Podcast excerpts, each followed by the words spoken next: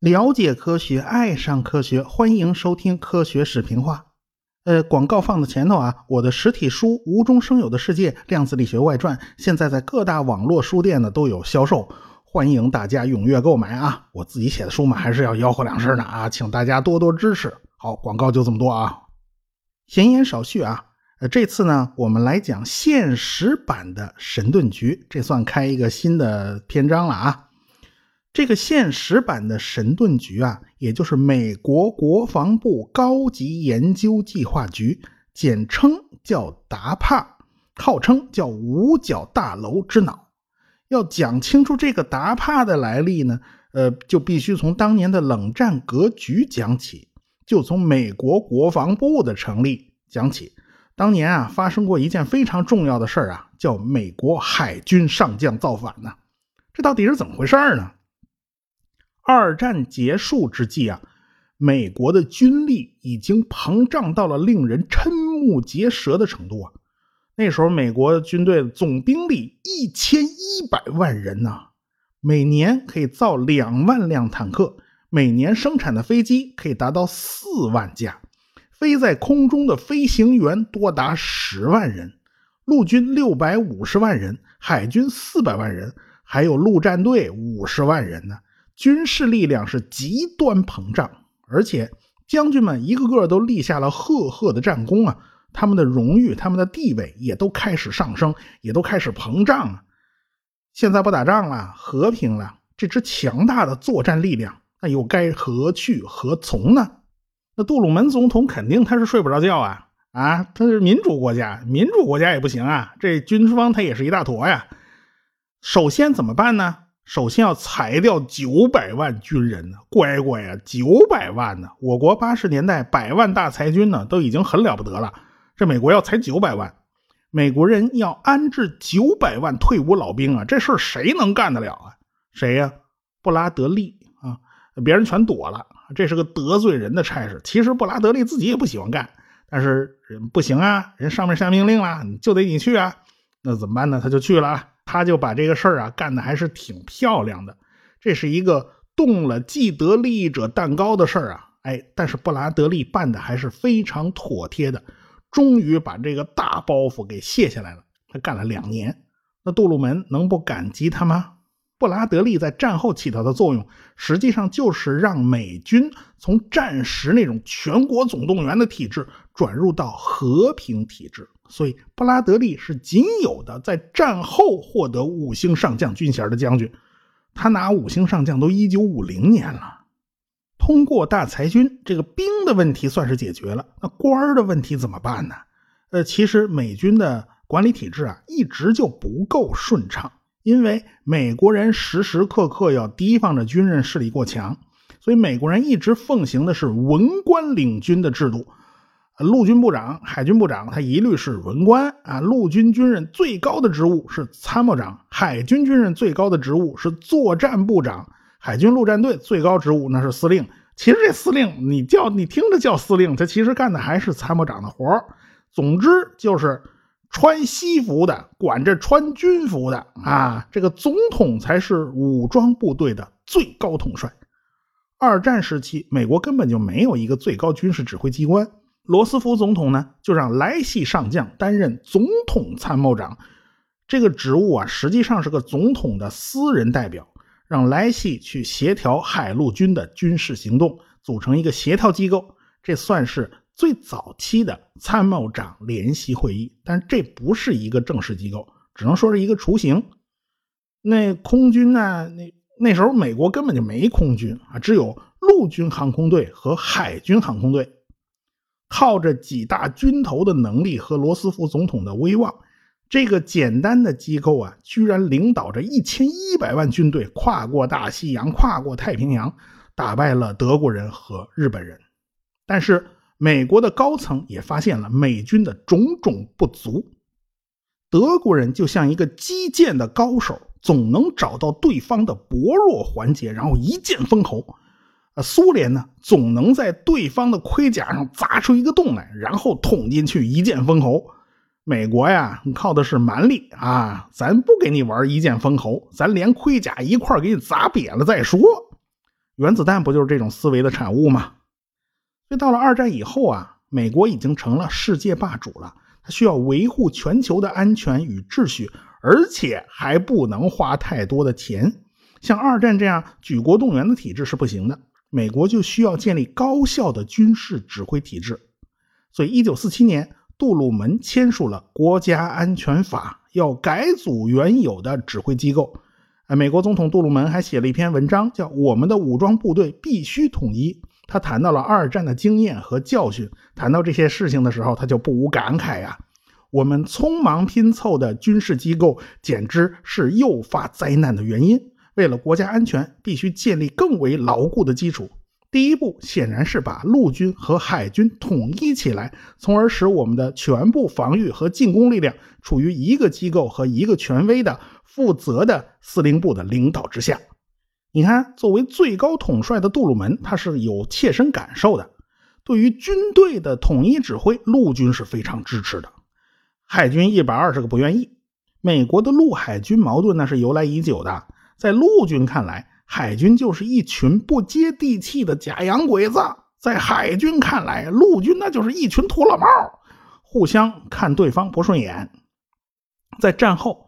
把陆军航空队独立出来，建立单独的空军的呼声也非常高，这一下就捅了马蜂窝了。这个空军派呀，当然就洋洋得意，因为当时只有空军有战略核打击力量，空军有战略轰炸机 B 三十六啊，海军的航母上你是没有办法起飞那么大的轰炸机的。呃，陆军呢，陆军其实在拼命折腾各种原子炮，也就是发射核武器的大炮。那你想啊，这炮能打多远呢？你也不能打出去一千多公里，是吧？后来他们做原子炮的试验还伤了自己人，所以陆军呢灰溜溜的，自己说不上话。主要吵架就是海军和空军在吵。空军认为，呃，会飞的都应该是空军管，这海军坚决不同意。那我那个舰载机怎么能让你空军来管呢？这是海军的命根子，是海军最重要的打击力量。杜鲁门总统作为三军统帅啊，他最后做了妥协，听取陆军的意见，成立国家军事机构，成立独立的空军、海军，保留舰载机，啊，陆基飞机都归空军了啊。参谋长联席会议也从一个非正式的机构就变成了一个正式的机构，陆海空三军参谋长都是参谋长联席会议的成员。为了安抚海军。杜鲁门任命过去的海军部部长弗莱斯特担任第一任国防部长。这个方案呢，方方面面体现出了杜鲁门的平衡之道。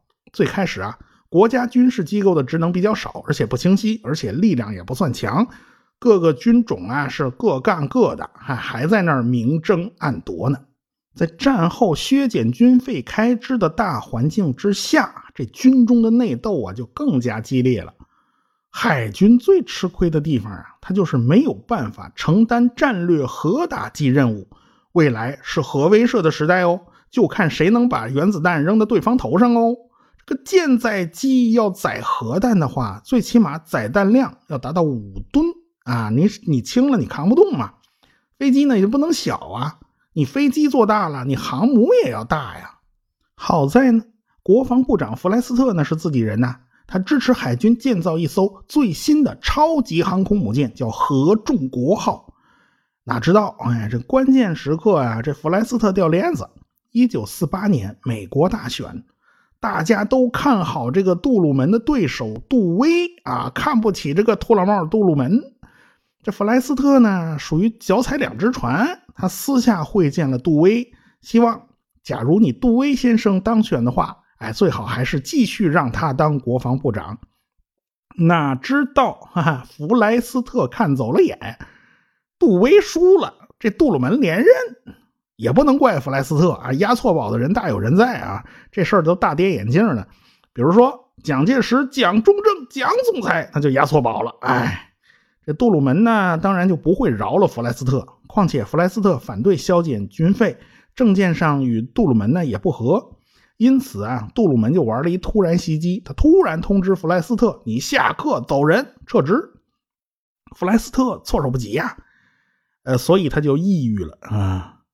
接手的呢是总统的亲信，叫约翰逊。这个约翰逊刚上任，第一件事就是下令合众国号航空母舰停建，咱省点钱留着造 B 三十六超级轰炸机呀。所以刚刚开工了几天，还在铺设龙骨的超级航母，从此胎死腹中了。弗莱斯特下台以后啊，那就是严重抑郁啊，在海军医院治疗。一九四九年的五月二十二日，他突然从楼上跳了下去，以自杀结束了自己的生命。可能合众国号的停建就是压垮骆驼的最后一根稻草吧。约翰逊一上任就口出狂言，他说：“空军可以包打一切，再也不会有什么两栖登陆战了啊！这海军陆战队留着干嘛用呢？干脆就撤了，撤了啊！这个全裁撤了。”还还有呢，这个哪国海军能跨过大洋来威胁美国呢？啊，对吧？这海军能干的事儿，这空军都能干呢。干脆海军也撤了算了。这下海军的人差点都气疯了。这在这种情况下，就爆发了所谓海军上将造反事件。这海军上将还能造反吗？这是？难道跟日本人学的下课上？其实不是这么回事啊。所谓海军上将造反事件，就是海军将领们纷纷发表言论，哎，强调海军的重要性，坚决反对削弱海军的力量。这些意见与上级领导的意见，哎那是相反的。而且他们的文章言辞非常激烈，所以海军上将们公开表达不满，公开对领导吐槽。咱夸张点描述，就是造反事件。说白了。这帮海军上将们炸毛了。为了攻击空军方面，海军成立了一个 OP 二十三办公室。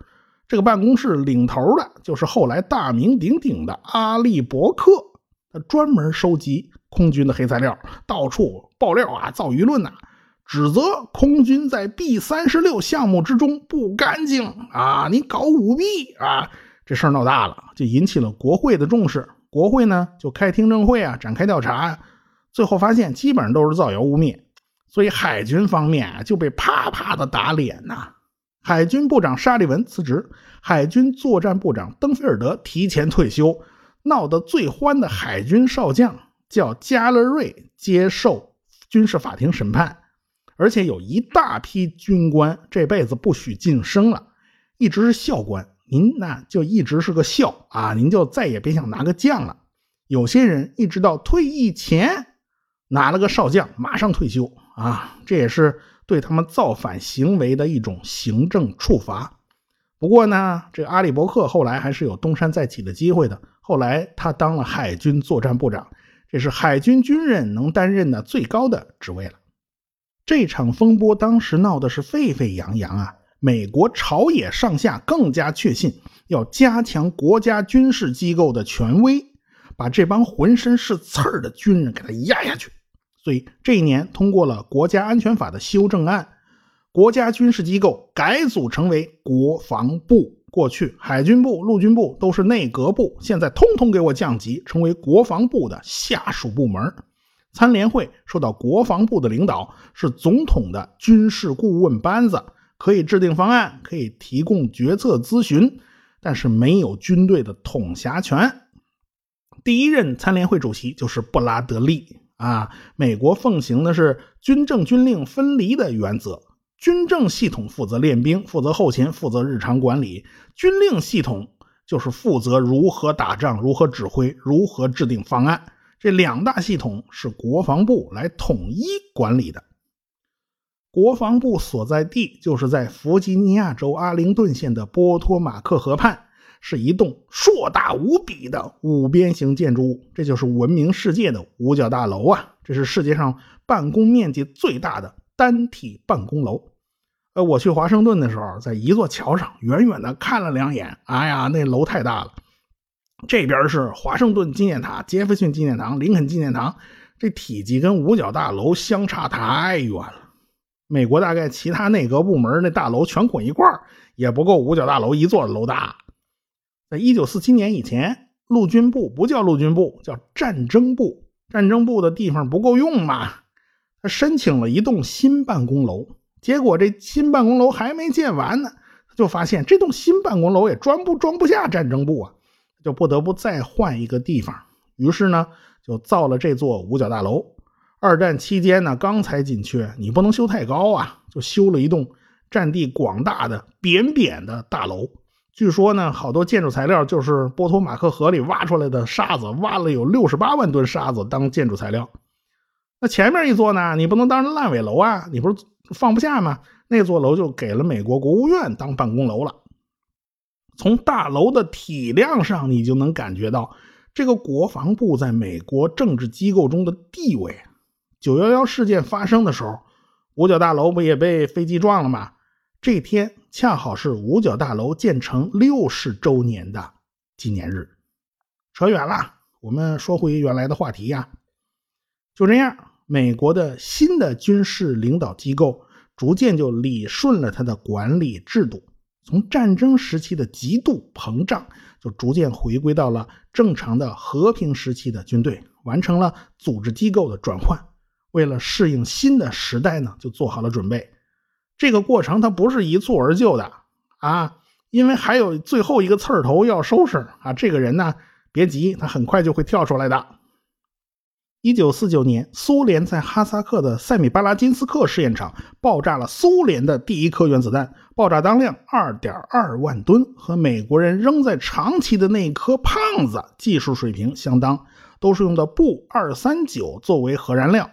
负责技术的呢是库尔恰托夫，工程行政总负责人是拉夫连季贝利亚，是臭名昭著的特务头子，但也是杰出的工程管理者。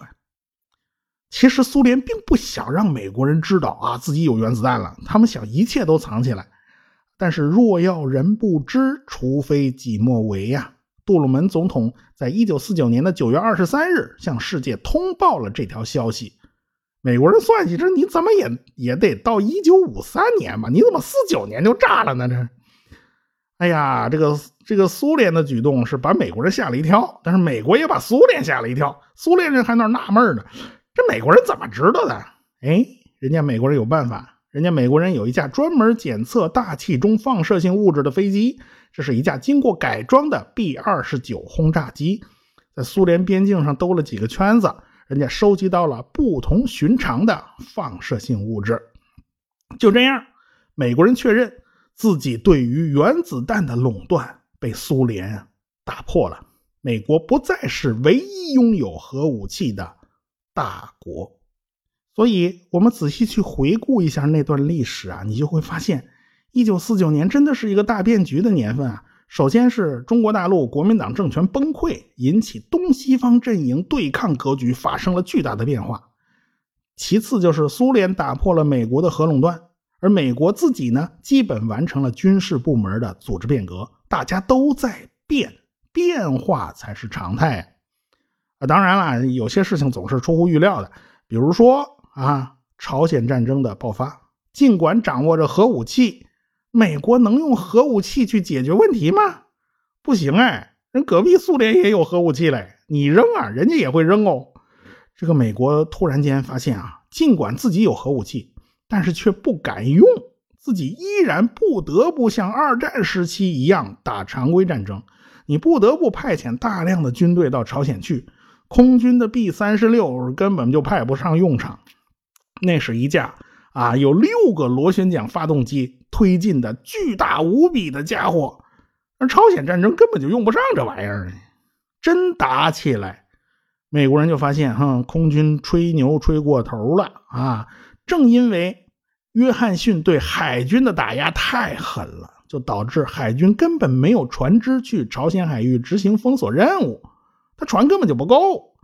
这样看来，海军的意见是对的。即使有了核武器，也不能代替超级航母的作用，也不能代替海军的作用。两栖登陆作战也仍然是非常重要的。麦克阿瑟不就是靠仁川登陆一下子就逆转了朝鲜战争的局势吗？所以，一九五零年，海军陆战队司令进入了参联会，陆战队的地位也提高了。为了应对当前的局面，杜鲁门拿掉了约翰逊的职务，让老成持重、威望极高的乔治·马歇尔出山。担任了国防部长。